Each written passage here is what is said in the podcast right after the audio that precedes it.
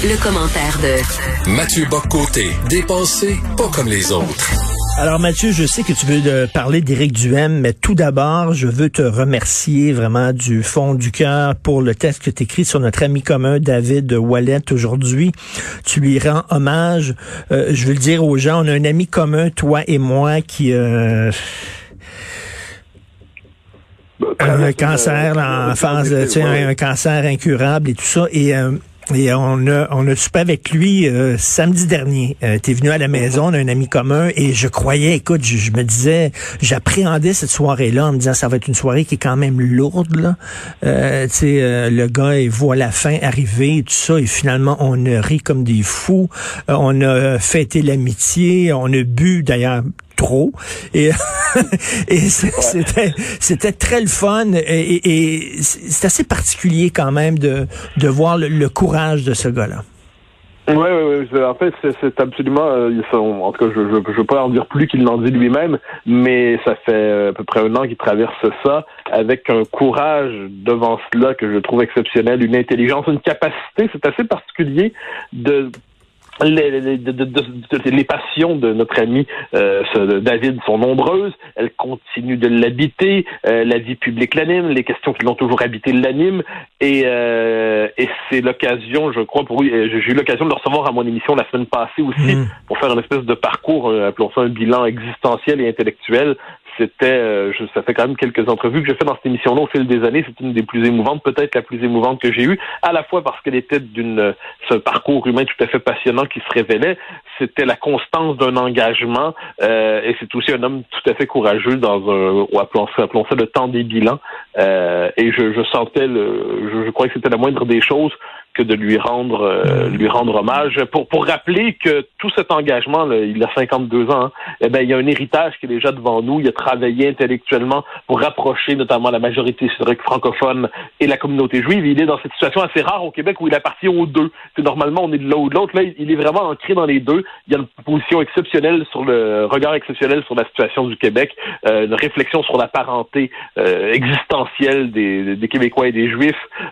C'est un c'est un parcours tout à fait euh, passionnant. Puis bon, j'ai tendance à croire que les, les, les, hommages doivent être euh, les hommages les plus importants doivent être hmm. rendus quand ils peuvent être entendus. Alors euh, voilà, c'était pour la moindre des choses. On espère tous lorsque la hein, parce qu'on va tous y penser lorsque la mauvaise nouvelle arrivera, on espère tous euh, avoir cette courage, cette force de caractère et cette élégance.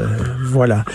écoute Mathieu, Éric Duhem il va être vraiment un caillou dans le soulier de la CAC.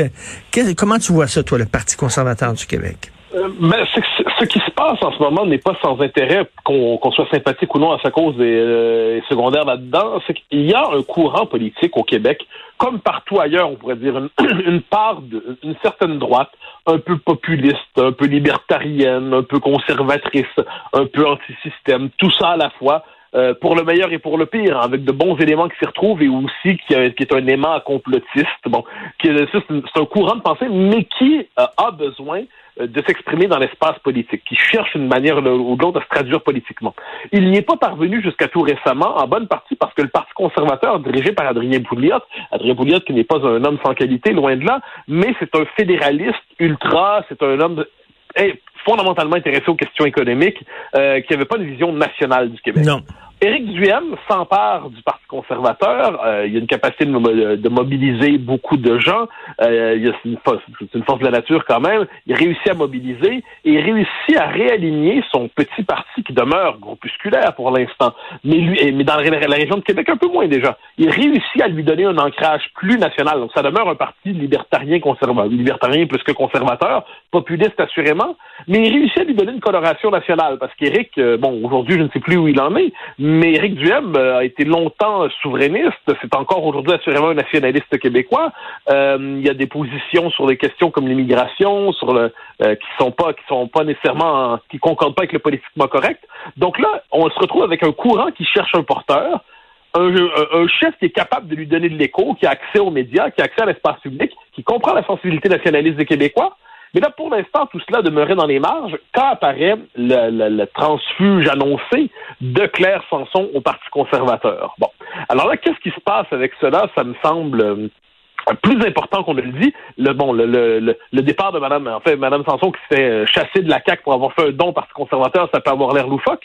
Mais dès lors que Madame Sanson sera liée au Parti conservateur, ça donne une présence parlementaire au Parti conservateur de Duhem. Et surtout, ça lui donne le droit de demander, à tout le moins, d'être présent au prochain débat des chefs. Parce que normalement, pour être au débat des chefs, il faut avoir fait élire un député sous sa bannière. Donc là, un transfuge, ça ne compte pas. Mais ça, c'est une réponse technique, c'est une réponse juridique, c'est une réponse administrative. Sur le plan politique, si Duhem, aux prochaines élections, avec son parti, réussit à être deuxième dans la région de Québec, comme on le voit à certains endroits, réussit à pousser à 5-6% réussit à devenir, en l'espace d'une élection, une forme de QS de droite, ce qui n'est pas impossible, eh bien, dès lors, quoi qu'on en pense, Duhem euh, et son parti conservateur pourraient dire on tient à participer au débat, on tient à être présent au débat, on tient. Bon, et ce n'est pas impossible qu'il y parvienne dans de telles circonstances. Et, ça, ça pourrait changer la donne. Évidemment, ça, ça, il ferait pas une révolution politique, mais il parviendrait en, en le temps d'une élection à inscrire son parti dans la vie politique, peut-être même à se faire élire lui-même dans, dans le comté qu'il choisira. Donc, le petit passage de Mme Sanson, euh, aussi erratique soit-il, crée les conditions pour une forme de normalisation, première étape de normalisation du Parti conservateur de Duhem. Faut pas oublier une chose, ce parti en ce moment se constitue sur le créneau des mesures sanitaires, on le sait, ça fait sa force parce que ça permet de canaliser une protestation, sa faiblesse parce que ça l'enferme dans un petit créneau, mais pour peu que Duhem, qui ne manque pas de talent, soit capable d'élargir donc sur d'autres thèmes, euh, quoi qu'on en pense, il faut prendre au sérieux ce parti qui émerge. Euh, il faut prendre au sérieux le, type de, politique qu'il va proposer au Québec. Je pense que ce sera un acteur de plus durable dans notre paysage politique, même si entre les marges et la norme, il évoluera et contribuera ici à faire il y a tout un courant de pensée, qu'on l'apprécie ou non, encore une fois, je le dis, qui va pouvoir peser dans le débat public. Il y a, deux petits problèmes avec euh, Éric le concernant Claire Sanson. Un, elle a dit qu'elle ne veut pas, euh, elle a mis fin à sa carrière politique, puis elle ne se présentera pas euh, pour le Parti conservateur du Québec. Et deuxièmement, s'il veut participer au débat, les règles sont très claires. Il doit faire élire sous sa bannière au moins un député. Donc, ça ça, j'en suis. Les, les règles sont, sont là, on, le comprend très bien.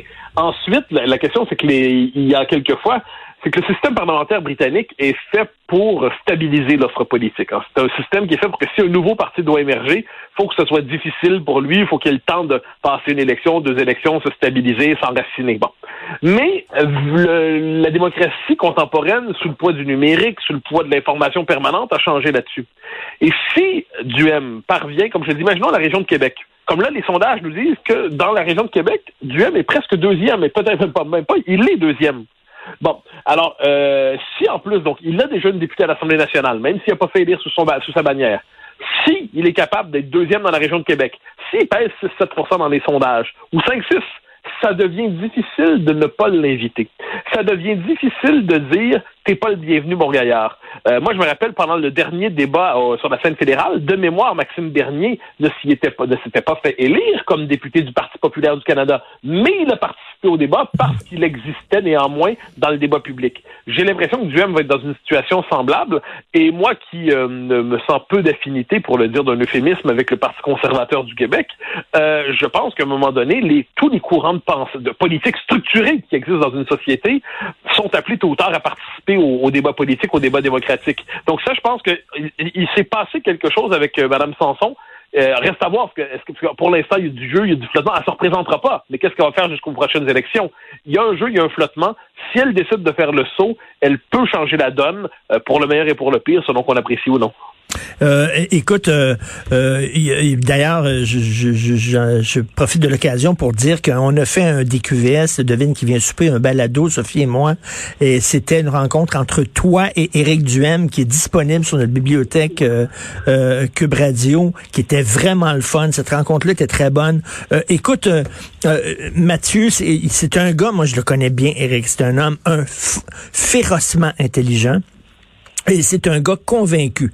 Il a écrit trois essais, un sur l'homosexualité, l'autre sur la SAQ, un autre sur euh, l'iniquité intergénérationnelle qui sont brillants, des livres vraiment, euh, des, des pamphlets solides. Mais il y a un mauvais côté, comme nous tous, on a tous un mauvais côté. Et Eric, des fois, peut être un peu démagogue, il peut flatter dans le sens ah, du ben poil des gens avec qui il n'est pas nécessairement d'accord pour les attirer dans son coin. Il va falloir qu'il se protège de lui-même aussi, parce qu'on l'a vu, là. Il a quand même ouvert la porte à une de coucou, là. Ah, mais c'est là l'enjeu pour lui, je crois. C'est-à-dire que là, la base militante qui est la sienne, c'est-à-dire il y a la base historique du Parti conservateur du Québec, qui est probablement le meilleur repoussoir pour tous les électeurs qui n'y sont pas déjà. Ensuite, il y a euh, la mouvance dite euh, conspi ou complotiste ou tout ça, qui euh, qui cherche un vecteur politique, puis va probablement chercher d'une manière ou de l'autre à, l'investir, et lui-même pourrait avoir se dire un peu comme Bernier, eh ben voilà des gens qui euh, qui cherchent des alliés, j'ai besoin d'alliés, je leur ouvre la porte. Donc, il va devoir résister à la tentation d'embrasser le, le, premier allié venu. Mais, sur, mais ensuite, je pense que s'il si, si calcule sur une et deux élections, l'espace de croissance pour lui, c'est une forme, c'est bien à dire, moins de conservatisme au sens propre que de populisme à la québécoise, un espèce de petit populisme à la québécoise. Et ça, c'est un espace de croissance potentiellement pour lui, mais il doit résister effectivement à la tentation de se laisser happer par tous les, les courants toxiques qui, d'une manière ou de l'autre, voudrait s'approprier son initiative politique. Mais ça exige pour lui la tentation démagogique, tous les hommes politiques l'ont d'une manière ou de l'autre. Ça, je pense qu'il n'y a aucun doute. Chez euh, Éric Zemmour, il y a le style, il y a le style populiste, il y a le style tribunicien, mmh. il y a le style contestataire. Eh ce style-là, peut quelquefois exacerber la prédisposition à la démagogie. Euh, manifestement, il n'est pas étranger à cette tentation, disons ça comme ça. Et sera-t-il capable de la combattre? C'est un homme intelligent. Sera-t-il capable de ne pas accepter tous ceux qui veulent se rallier à lui? Alors, ils peuvent bien voter s'ils veulent, mais de dire ce cette mouvance-là, non, cette mouvance-là, non. Ça, c'est autre chose. Sera-t-il capable de désavouer les fous qui vont vouloir l'embrasser? Ça, c'est une chose importante. Et je pense que la fameuse question du vaccin, et là, il, est dans une position un peu ambiguë. Parce qu'il dit, moi, je vais me faire vacciner, très bien, mais je reconnais la liberté vaccinale. Ben oui. OK. Mais est-ce que, mettons, mettons que tu reconnais le droit aux gens de ne pas te faire vacciner. Peux-tu néanmoins dire euh, que tu penses que les gens devraient se faire vacciner? Ben oui. Ils ont intérêt à se faire vacciner. Ensuite, ensuite, tu peux dire, ceux qui le font pas, je l'accepte parce qu'on est en société libérale. Puis bon, en ben, Tu as tellement raison. je l'accepte, mais je vous encourage à vous faire vacciner. Il aurait dû avoir cette phrase-là et il l'a, il l'a pas tenue. Pourquoi? Parce qu'il sait que ça aurait rebuté cette gang-là qui voulait séduire.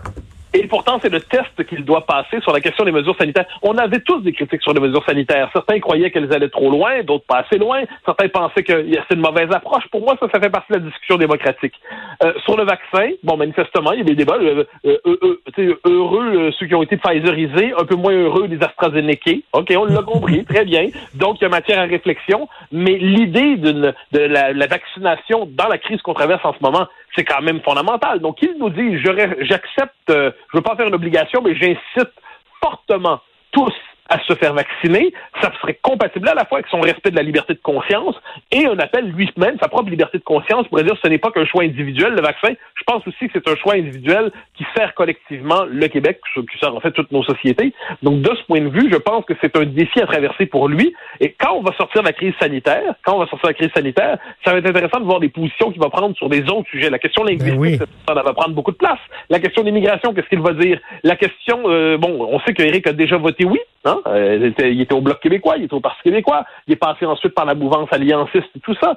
Euh, quand on lui posera la question, moi je l'avais posé lors de notre balado, hein, euh, devine qui vient souper, j'ai demandé, tu votes, et mettons, tu veux pas de référendum, t'en veux pas, ok, j'ai compris. Tu veux pas te prononcer, j'ai compris, mais si on te force, s'il y en a un, tu votes comment? Eh ben, je me souviens très bien qu'il s'est mis à danser de cha-cha-cha, ou il s'est mis à, faire des exercices de pirouettes olympiques pour éviter de répondre. il va devoir répondre à cette question-là. Si il est contraint. François Legault a dû répondre. Et sa réponse, peut-être qu'il la regrette encore aujourd'hui, François Legault. Lui va devoir nous dire, si jamais ça se posait, qu'est-ce que tu ferais? Qu'est-ce que tu ferais? Hmm. Pas tout de suite, mais il va donc il va devoir se clarifier ses positions sur tout ça. Comment sa coalition va-t-elle tenir? Il n'en demeure pas moins que c'est un homme de talent, qui rencontre une circonstance avec la défection de Mme Sanson, qui rencontre une crise qui lui permet d'émerger. Reste à voir ce que ça va donner, mais on devrait éviter de, de balayer ça du revers de la main ce n'est pas sans signification politique ce qui se passe autour du petit parti conservateur. Il est intelligent, il est nationaliste, il peut être populiste et démagogue. Est-ce que c'est notre Éric Zemmour? Non, je pense pas. Ils n'ont pas du tout le même profil. Ils n'ont pas du tout le même profil. Euh, je pense que c'est dans, dans, un cas, on est avec, c'est un écrivain, c'est un éditorialiste, c'est pas un activiste. Euh, ensuite, on peut apprécier ou non les positions de, de, Zemmour. La question n'est pas là, mais je pense qu'il n'interpelle pas les mêmes affects. Il n'y a, pas de créneau libertarien, par exemple, chez euh, chez Zemmour, alors que chez Eric, le, le, le, fond philosophique, il est libertarien. Donc, mais cela dit, euh, puis je pense que à la, la, la culture politique d'Éric Duhem se porte davantage sur des États-Unis que, que, la vieille Europe. Donc là-dessus, on devrait davantage regarder avec quelle mouvance euh, américaine, quelle mouvance intellectuelle et politique américaine il se connecte mentalement davantage qu'avec la vieille Europe. Ce n'est pas, je pense, son, espace mental est nord-américain. Cela dit, son, son, idole d'enfance, hein, il nous l'avait dit euh, lorsqu'il était jeune, adolescent, euh, la, la, l'affiche qu'il avait dans, sur son mur, c'était pas une rockstar, c'était Margaret Thatcher.